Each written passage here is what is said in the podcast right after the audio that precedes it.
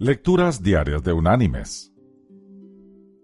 La lectura de hoy es tomada del primer libro de la Biblia, el Génesis.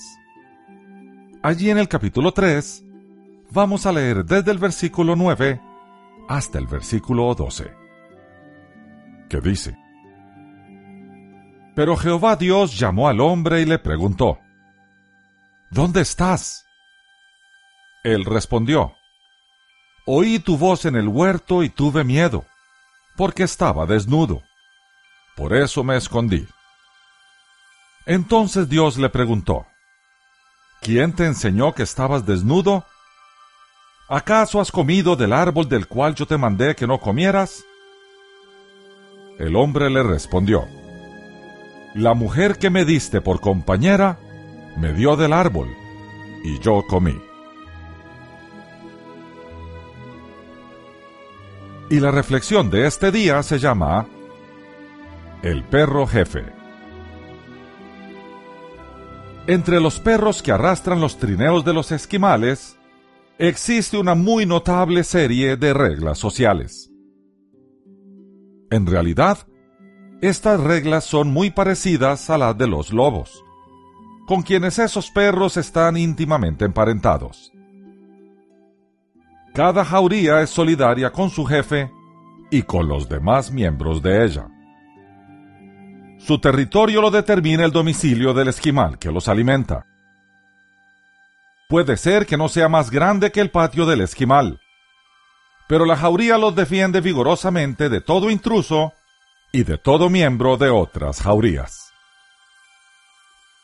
Algo interesante ocurre cuando el perro jefe y uno de sus subalternos son sorprendidos en el territorio de otra jauría. Esto, naturalmente, puede ocurrir por accidente. Pero si un perro jefe y uno de sus subalternos cruzan el territorio de otra jauría, los miembros de ésta los persiguen fieramente para expulsarlos. En ese caso, los dos intrusos corren a toda velocidad en dirección de su territorio, mientras los dueños de casa van en su persecución. Tan pronto como los perros que huyen cruzan el límite que separan los territorios, suceden dos cosas.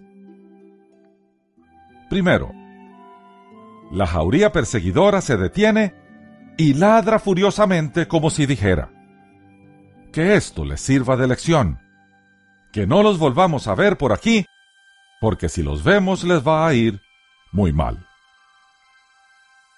Segundo, el perro jefe de los dos que escapaban se vuelve hacia su compañero y lo castiga severamente, como si él tuviera toda la culpa.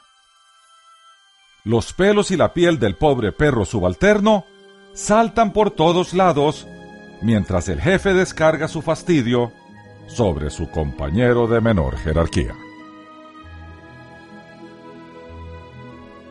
Mis queridos hermanos y amigos, es tan fácil que nosotros también actuemos como estos perros cuando se nos sorprende haciendo algo que no debiéramos hacer. En lugar de aceptar los hechos y limitarnos a ofrecer disculpas para olvidar el asunto enseguida, le echamos la culpa a la hermanita, al perro o al amigo. O como Adán que culpó a Eva de sus desgracias. La próxima vez que nos sintamos molestos por algo que estamos haciendo, recordemos los perros esquimales y tratemos de no imitarlos.